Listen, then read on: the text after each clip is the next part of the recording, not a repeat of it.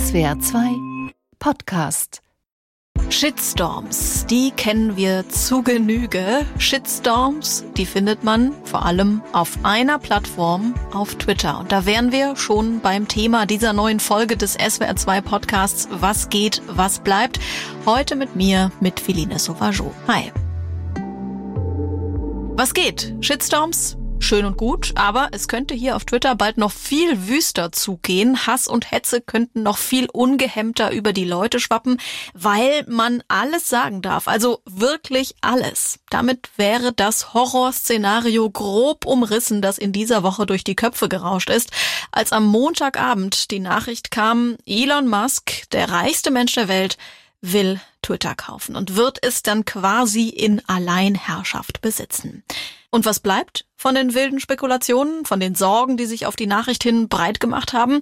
Ein dumpfes Gefühl, dass es Elon Musk doch um mehr gehen könnte, als er zugibt. Er behauptet Mitte April zu Gast beim TED Talk. This is not a, a, a way to sort of make money, uh, you know. But you've, you've described I, yourself. I, I don't care about the economics at all. Nicht ums Geld soll's ihm gehen, sondern um die Redefreiheit. Eine Arena der Redefreiheit wünscht er sich. Well, I think it's very important for uh, there to be an inclusive arena for free speech. It's important to the fun function of democracy. Um, it's important to the function of the United States as, as a free country and many other countries, and to help actually to help freedom in the world. Da schwingt sich einer auf zum Retter von Demokratie und Freiheit gleich der ganzen Welt und an diesem moralischen Überbau wollen wir hier etwas kratzen und damit hervorholen, was denn bitte einer unter Redefreiheit versteht, der Kanadas Premierminister Justin Trudeau schon mal auf Twitter mit Hitler verglichen hat, der auch nicht davor zurückschreckt, jemanden out of context als Pädophilen zu beschimpfen. Ebenfalls auf Twitter. Sehr schützenswert, diese Meinungsfreiheit. Hm? Ein Anything-Goes-Raum, sich auszudrücken, könnte überrannt werden von Spam, Nacktheit, Autokratenpropaganda, Mobbing von Kindern und Aufrufen zu Gewalt. Sorgt sich die New York Times und dann ist für viele klar, wohin die Reise geht. In den USA gibt es zu Teilen ein anderes Verständnis und ich fürchte, dass Elon Musk diesem anderen Verständnis mehr zugewandt ist und das Recht des Stärkeren als Meinungsfreiheit betreibt. Andererseits kann man aber auch davon ausgehen, und hier wird es halt spannend, dass dann Twitter irgendwann alle diejenigen verlieren wird, die an einem öffentlichen Diskurs interessiert sind und nur noch diejenigen dort haben wird, die eigentlich davon überzeugt sind, dass die eigene Meinungsfreiheit die einzige ist, die geschützt werden müsste. Das sagt der Netzspezialist Markus Beckedahl. Und wenn es so kommt, was verlieren wir dann eigentlich? Das habe ich die Politikwissenschaftlerin Katharina Nokun gefragt. Lange Zeit Netzaktivistin, heute schreibt sie Bücher, Aufsätze über unsere digital vernetzte Welt, über digitale Themen, aber eben auch über Verschwörungstheorien. Und die zirkulieren ja bekanntermaßen besonders gut im Netz. Was ist Twitter für Sie, für Katharina Nokun? Also mal nur im Guten. Puh, das ist eine ganz schön schwierige Frage, weil ich einfach seit zehn Jahren bei Twitter bin. Ich erinnere mich noch damals, als ich den Account gemacht habe, das war, glaube ich, in der Vorbereitung für eine Demo. Und ja, das zeigt eigentlich auch schon so, was Twitter für mich ist. Das ist ein ganz wichtiger politischer Raum, auch für Aktivismus, um auf Dinge aufmerksam zu machen, aber auch Diskurse in der Wissenschaft zu verfolgen. Also beispielsweise beim Thema Corona ähm, habe ich auf Twitter so viele interessante Studien entdeckt, die dann eben auch in einfachen Worten von den Erstellern erklärt wurden. Das ist für mich schon ein besonderes Netzwerk, das sich in dieser Art und Weise und Zusammensetzung nicht so einfach mit Instagram oder mit äh, Facebook oder vielleicht auch TikTok vergleichen lässt. Das ist schon eine sehr eigene und besondere Mischung. Vor allem auch, weil dort öffentliche Diskurse ja auch öffentlich ausgetragen werden. Also in den vergangenen Jahren ist es Alltag geworden, dass Politiker mit ihren Aussagen auf Twitter zitiert werden und das wissen Politiker auch. Ja, also sie nutzen es quasi auch als sozusagen ja kurz Pressemitteilungsdienst und das ist natürlich unglaublich interessant als Autorin dann auch direkt dabei sein zu können, ohne in der Bundespressekonferenz sitzen zu müssen. Im Vergleich zu Instagram, das Sie gerade genannt haben, ist Twitter vielleicht sogar ja fast eine Liebeserklärung an das Wort, oder? Das könnte man sagen und ich glaube, deshalb komme ich mit Twitter so gut klar und so geht's wahrscheinlich anderen Nutzern auch. Ja, also ich fotografiere mich ehrlich gesagt nur sehr ungern. Ich tue es manchmal schon für Social Media, gehört eben auch irgendwo dazu zum Leben als Autorin und Aktivistin. Aber das geschriebene Wort ist halt äh, mein Ding. Ja, und deshalb, Twitter ist meine Plattform, anders kann ich es nicht sagen. Das, was Sie eben beschrieben haben, also was Sie an Twitter schätzen, kann ein Mensch zerstören, Elon Musk? Elon Musk hat wie viele andere Männer aus dem Silicon Valley eine sehr naive Vorstellung von Redefreiheit. Ja, also er hat beispielsweise in einem Interview gesagt, mal vor einiger Zeit, ähm, naja, der beste Gradmesser für Freedom of Speech, also ja, Rede oder Meinungsfreiheit ist, wenn jemand, den sie nicht leiden können, etwas sagen kann, ähm, was sie nicht mögen und das halt einfach so tun kann. Und ähm, man muss sagen, das ist halt eine sehr, ja, vielleicht auch kindliche Vorstellung von Meinungsfreiheit. Es gab ja auch in den letzten Jahrzehnten auch unzählige wissenschaftliche Studien, die sich angeschaut haben, was passiert eigentlich in Online-Räumen, wenn Menschen diskutieren. Und da hat man festgestellt, so, naja, wenn man jetzt so eine absolute Rede- und Meinungsfreiheit macht und sagt, naja, nur das wird irgendwie gesperrt oder gelöscht oder sanktioniert, was absolut justiziabel ist, also beispielsweise Morddrohungen, grobe Beleidigungen, dann führt das dazu, dass ein gewisser Anteil der Leserinnen vor allem Leserinnen verstummt. Man kann das dann so ein bisschen wie eine Schreispirale beschreiben. Ähm, am Ende bleiben nur noch diejenigen mit dem dicksten Fell, äh, denen es nichts ausmacht, ähm, sich anschreien zu lassen und die vielleicht auch selbst mitschreien. Und äh, wir leben nun mal nicht in einer vollkommen gleichen, egalitären Gesellschaft. Das ist eine Utopie. Ja, also diese Vorstellung, dass jeder doch jederzeit alles frei sagen kann, solange das rechtlich erlaubt ist, die ist einfach, ja, ein bisschen schief, wenn wir uns die Realität anschauen. Jemand, der diskriminiert wird, wird anders behandelt. Wenn eine Frau einen gewissen Kommentar macht, bekommt sie ein anderes Feedback als ein Mann. Ähm, wenn jemand, der schwarz ist, ähm, gewisse Dinge postet, dann bekommt er eine viel größere Welle an Hass und Einschüchterung ab als andere Menschen. Und soziale Netzwerke haben sich in den letzten Jahren, nicht alle, aber viele, so ein bisschen in diese Richtung zumindest weiterentwickelt, dass sie diese wissenschaftliche Erkenntnisse bei der Moderation und vor allem beim Umgang mit, ja, was, was kann gesagt werden auf dieser Plattform und was nicht, zunehmend mit einbeziehen. Das ist ein langsamer Prozess und der geht mir auch bei Weitem nicht schnell genug. Aber die Befürchtung ist eben, dass mit Elon Musk innerhalb des Unternehmens ja da eher Schritte zurückgegangen werden in der Hinsicht. Wenn ich Ihnen so ähm, beim Reden zuhöre, klingt es danach, als sei eben Twitter ein Ort für freie Debattenkultur. Wenn man Elon Musk so hört, dann klingt das, als lebten wir in einer Zensurhölle. Er will sich für Redefreiheit einsetzen, als gäbe es die nicht auf Twitter. Was meint denn einer mit Redefreiheit, dem kritische Journalisten unliebsam sind? Meine Wahrnehmung ist, dass vor allem in ähm, ja eher marktlibertär geprägten ähm, Communities, wo ich auch Elon Musk einordnen würde, ja, so ein bisschen die naive Vorstellung ist, ähm, der Markt regelt das, ja, oder es gibt eben Mechanismen, die von alleine dafür sorgen, dass irgendwo ein magisches Gleichgewicht entsteht, ähm, wo sozusagen da auch eine Gerechtigkeit ähm, herrscht. Und das ist aus meiner Sicht gerade im Kontext von ähm, ja, Diskussionen über Community-Standards auf Plattformen hochgradig gefährlich, weil ich meine, wir kennen das doch alle aus Diskussionen, äh, meinetwegen bei einer Party mit Freunden, wenn jemand reinkommt und anfängt, alle Leute anzupöbeln oder auch nur aggressiv zu diskutieren, ja, dann sprengt das die komplette Debatte. Dann gehen erstmal Leute weg, denen das unangenehm ist, ähm, die vielleicht total kluge Dinge zu sagen haben, aber die dann sagen so, nee, so möchte ich eigentlich nicht diskutieren. Und am Ende bleiben vielleicht dann nur die zwei Dudes stehen, die kein Problem damit haben, sich gegenseitig anzuschreien. Eine gute Diskussionskultur auf der Party ist damit nicht erreicht. Es ist auch naiv, aus meiner Sicht, ähm, so eine Haltung zu haben, naja, die beste Idee oder das vernünftigste Argument in der Diskussion setzt sich durch. Wir wissen doch alle aus einer Erfahrung heraus, dass sich das beste Argument oder ein vernünftiges Argument nur dann durchsetzt, wenn eben auch die Diskussion nach fairen Regeln stattfindet.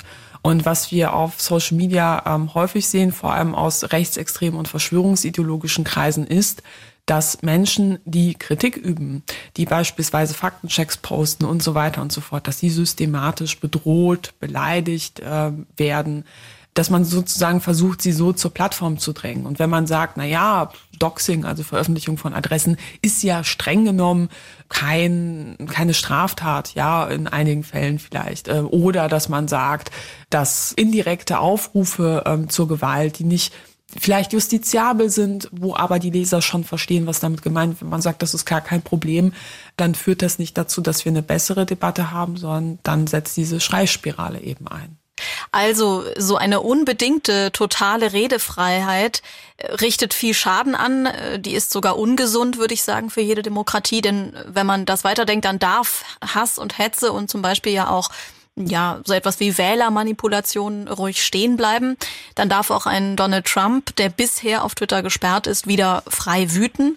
Sie sagen, das freie Wort ist im Silicon Valley vielleicht so etwas wie ein Fetisch der Tech-Giganten. Da fehlt es ja auch nicht an Pathos. Also die freie Welt soll auch die totale Freiheit des Worts garantieren, oder?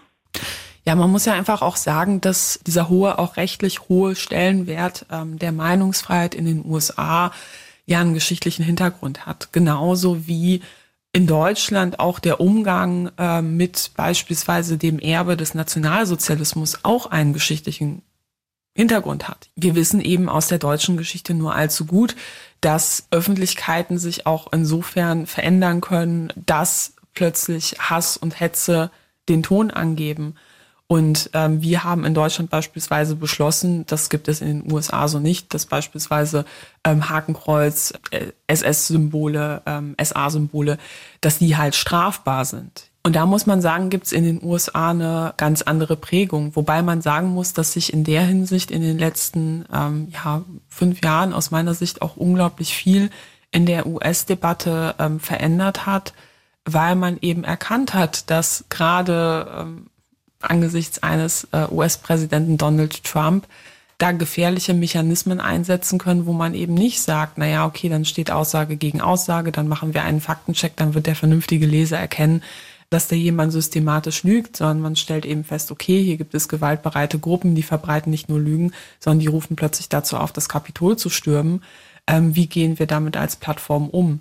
Und das macht mir auch große Sorgen, ähm, dass beispielsweise Musk in Interviews in den letzten Wochen auch gesagt hat, er findet äh, Bans, also temporäre Sperren, äh, besser als Leute ganz von der Plattform zu werfen. Es gab zahlreiche Rechtsextremisten und Verschwörungsideologen, ja, und Figuren wie Donald Trump, die in den letzten Monaten, in den letzten Jahren von der Plattform geflogen sind, wenn auch nur ein Bruchteil davon ja wieder sozusagen Eingang bekommt in diese Welt ähm, dann ist das aus meiner Sicht keine Bereicherung für den Diskurs, sondern das ist eben ein Türöffner dafür, dass rechtsextreme, demokratiefeindliche Positionen dann bis in die Mitte der Gesellschaft besser durchdringen können. Weil momentan haben in gewisser Hinsicht einige Akteure da einen Paria-Status. Ja, also beispielsweise Alex Jones, bekannter US-amerikanischer Verschwörungsideologe, war vorher ein riesengroßer Influencer, ähm, hatte einen großen Account auf YouTube, der wurde überall runtergeschmissen. Wenn wir jetzt so eine Entwicklung bekommen, dass ähm, Netzwerke wie Twitter plötzlich sagen, naja, mit so einer Person hätte ich beispielsweise kein Problem, solange er nichts Strafbares macht, dann ja, profitieren solche Akteure natürlich davon. Und damit muss man eben auch, oder mit dieser Verantwortung muss man, finde ich, auch als Plattform umgehen und sich dessen bewusst sein, als was man da fungiert. Wie hat also die äh, Szene, die Sie beobachten, die Verschwörungsgläubigen, die Rechtsextremen, auf diese Nachricht, auf diese Übernahmenachricht reagiert? Es wird gejubelt. Es wird in der rechtsextremen Szene gejubelt, es wird in der verschwörungsideologischen Szene gejubelt. Man sieht Elon Musk ähm, ja als sozusagen Verfechter der Meinungsfreiheit, ähm, solche Details wie dass er unliebsame Journalisten nicht in seinen Werken haben will, die werden dann eben schnell ausgeblendet. Man hofft äh, vor allem auf Vorteile für die eigene Gruppe. Das ist so. Was man auch sieht, ist äh, große Freude unter Maskulinisten, also Antifeministen, ähm, Leuten, die systematisch Frauen ähm, niedermachen oder versuchen auch einzuschüchtern auf Twitter. Da wird gejubelt. Mm, würden Sie denn auch so weit gehen zu sagen, dass Elon Musk diese Kreise bewusst umarmt? Mit dieser Ankündigung totale Redefreiheit für alle? Ich finde, worüber eigentlich sehr wenig gesprochen wurde in den letzten Tagen, ist die ökonomische Komponente von solchen Aussagen. Man muss ja sagen, dass eine Figur wie Donald Trump, die ständig in den Nachrichten ist, äh, dadurch, dass Tweets äh, zitiert werden, aus ökonomischer Sicht durchaus eine Bereicherung für das Unternehmen war, wenn man das halt nur in Reichweitenmaximierung in den Medien beurteilen würde. Ne?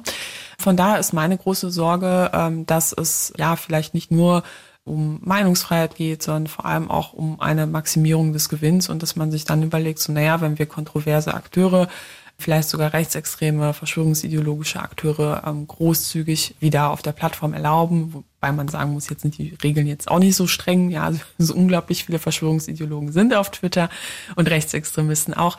Ja, aber wenn die Regeln da gelockert werden, dass man sich dann erhofft, dass tatsächlich dadurch auch mehr Gewinn beispielsweise in Form von Werbeeinnahmen oder sonstigen ähm, ja, Vermarktungsstrategien da abfallen könnte. Wenn es Elon Musk also doch ums Geld gehen sollte, dann könnte es nur in seinem Sinne sein, wenn der Ton rauer wird und die Tweets immer krasser. Das steigert die Aufmerksamkeit und damit den Gewinn, so sagt es Katharina Nokun. Und wenn wir schon mal dabei sind, was will er denn nun? Welche Strategie verfolgt Elon Musk? Das habe ich einen gefragt, der die sehr spezielle Macht der Plattform untersucht hat. So nannte sich auch das Buch von Michael Seemann, beziehungsweise Dissertation ursprünglich. Der Kulturwissenschaftler und Journalist glaubt, Elon Musk, dass es ihm nicht ums Geld geht, dass er 44 Milliarden Dollar investiert, sei ein reiner Eitelkeitskauf. Er ist nicht abhängig davon mit Twitter äh, wahnsinnig viel Geld zu bekommen. Ich glaube, er ist ganz froh, wenn es nicht komplett ins Minus rutscht. Deswegen nehme ich das erstmal ernst, was er sagt, dass er dort seine eigenen Visionen von wie Demokratie im Digitalen oder wie äh, Diskurs im Digitalen stattfinden soll, einfach verwirklichen will mit diesem Projekt. Aber ist sein heroischer Kampf für die Demokratie glaubwürdig in Ihren Augen? Naja, das heißt glaubwürdig. Also ähm, ich nehme ihm schon ab, dass er es so meint, wie er es sagt. Aber natürlich habe ich erstens politisch andere Meinungen und Zweifel, dass das eine gute Idee ist, was er davor hat, nämlich die völlige Herstellung von Meinungsfreiheit und äh, sozusagen die Abschaffung von Moderation, dass das irgendwie gut ist für die Demokratie. Wir haben das gesehen, vor allem auch gerade in Amerika, was äh, Fake News und äh, Desinformationskampagnen mit einem Land und einer Demokratie machen können. Und ich glaube, es ist eigentlich ein Fortschritt gewesen zu sagen, wir müssen dort Grenzen ziehen. Äh, Musk scheint das anders zu sehen und äh, da bin ich erstmal anderer Meinung, aber das ist eben seine Ideologie, kann man sagen. Auf der anderen Seite bin ich aber auch gar nicht so sicher, ob er das auch wirklich durchhält, denn ganz ehrlich, er hat eine sehr, sehr lange Historie von nicht wirklich guter Kritik Fähigkeit hinter sich. Also er hat immer wieder Kampagnen gefahren gegen Journalisten und Journalistinnen, die ihn kritisiert haben. Er hat in seinen Veranstaltungen von Tesla zum Beispiel auch immer wieder ähm, nur Journalisten eingeladen, die, äh, sag ich mal, in seinem Sinne berichten. Das heißt, er ist sehr, sehr strikt dabei äh, zu kontrollieren, wer was über ihn sagt. Und er kann nicht wirklich gut mit Kritik umgehen. Einmal hat er sogar ein, eine völlig unbeteiligte Zivilperson äh, der Pädophilie bezichtigt, einfach so, weil äh, er es gewagt hatte, ihn öffentlich zu kritisieren in einem Interview. Also er kann nicht gut mit Kritik umgehen. Er hat seine sehr, sehr starke narzisstische Persönlichkeit, was einerseits erklärt, warum er unbedingt diesen Dienst haben und kontrollieren möchte, auf der anderen Seite aber warum ich auch nicht glaube, dass er es durchhält, diese Plattform wirklich sozusagen auf Meinungsfreiheit zu trimmen. Twitter dürfte dann, wenn alles durchgeht, bald einer einzigen Person gehören. Was macht das mit dem Machtgefüge aller Plattformen, aller sozialen Netzwerke und mit der Macht dieser Plattform im Speziellen? Ja, man kann das ja noch einmal ganz kurz durchspielen. Ne? Also Twitter war bisher durchaus abhängig von verschiedenen anderen Akteuren, beispielsweise von Werbekunden, die dort eben durch die es dann Geld verdient hat. Oder eben von den Aktionären, die eben die Anteile an Twitter kaufen und die auch alle ein Interesse daran haben. Oder zum Beispiel eben von den ja, Regulationsbemühungen der SEC, also der Börsenaufsicht der amerikanischen. Das sind alles Sachen, die, sag ich mal, den Spielraum dessen, was zum Beispiel so ein CEO, also ein Geschäftsführer von Twitter machen kann, das sind alles Begrenzungen. Und von diesen Begrenzungen will, muss praktisch alle loswerden. Er will die er will das Unternehmen vom Markt nehmen, vom, vom Aktienmarkt nehmen. Er möchte es als seine private, seine private Firma haben. Er möchte dieses Werbegeschäftsmodell abschaffen, damit er wirklich diese totale Alleinherrschaft hat. Und das macht mir wirklich Sorgen, weil ähm, Musk hat eben diesen narzisstischen Charakter und hat diesen Willen zur Macht, sage ich mal. Das ist äh, eine sehr ungesunde Mischung. Warum macht Ihnen das so Sorgen? Was macht diese Alleinherrschaft am Ende mit dem Produkt, mit äh, Twitter? Das wird man abwarten, aber ich glaube, dass erst einmal es eine ganze Menge Unruhe geben wird, weil es gibt, glaube ich, auch eine ganze Menge Widerstand innerhalb der Community.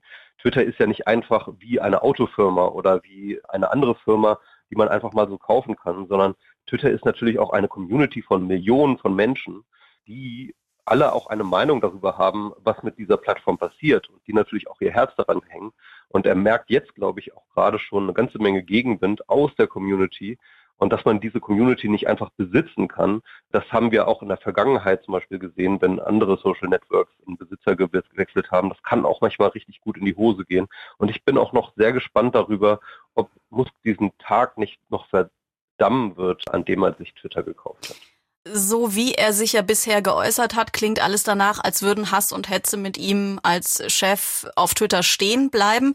Nur Sie haben jetzt Ihre Sorgen geäußert. Es gibt aber vielleicht auch ein Stückchen Hoffnung, denn Musk wird doch zumindest in Europa nicht einfach tun können, was er will, oder? Also das EU-Parlament hat gerade erst den Digital Services Act beschlossen, der Plattformen wie Twitter strenge Auflagen machen wird. Zum Beispiel die, dass eine Plattform gegen Desinformation oder gegen Kriegsverherrlichung vorgehen muss. Ja, das äh, stimmt schon. Also dieser Digital Service Act, das kann nochmal ein richtiges Problem werden für Elon Musk. Es ist nicht ganz klar, ob bestimmte Regelungen vom Digital Service Act, die nur für ganz große Plattformen gelten, ob die wirklich auf Twitter zutreffen. Ähm, diese Definition von großer Plattform hängt davon ab, wie viel Millionen Nutzer in Europa diesen Dienst nutzen. Und äh, da ist nicht ganz klar, ob es sozusagen dann auch applizierbar ist auf Twitter. Deswegen ist es ein bisschen kompliziert, aber es könnte schon auch ein großer Stein sein in seinem Weg hin zu einer Meinungsfreiheitsplattform. Weil Sie über die Macht der Plattform äh, so viel geschrieben haben, so viel nachgedacht haben, nochmal abschließend die Frage, wie wird sich in Ihren Augen dieses Machtgefüge der Plattform verändern mit der Übernahme? Ah, das ist alles wahnsinnig schwer vorherzusehen, äh, weil natürlich erstmal, was ich gerade schon meinte, die Community hat da noch ein Wörtchen mitzureden. Ne? Und ist die Frage, inwieweit sie sich da überhaupt dem neuen Alleinherrscher unterwerfen wird und inwiefern ähm, es da noch eine ganze Menge Ärger geben wird. Und es gibt dann noch, es sind ganz, ganz viele bewegliche Teile, die gerade erst in Bewegung geraten sind und kann in ganz viele Richtungen abdrehen. Das heißt, Sie nehmen an, dass die Nutzerinnen und Nutzer auch sabotieren könnten, Twitter oder einfach Twitter verlassen könnten für andere Alternativen.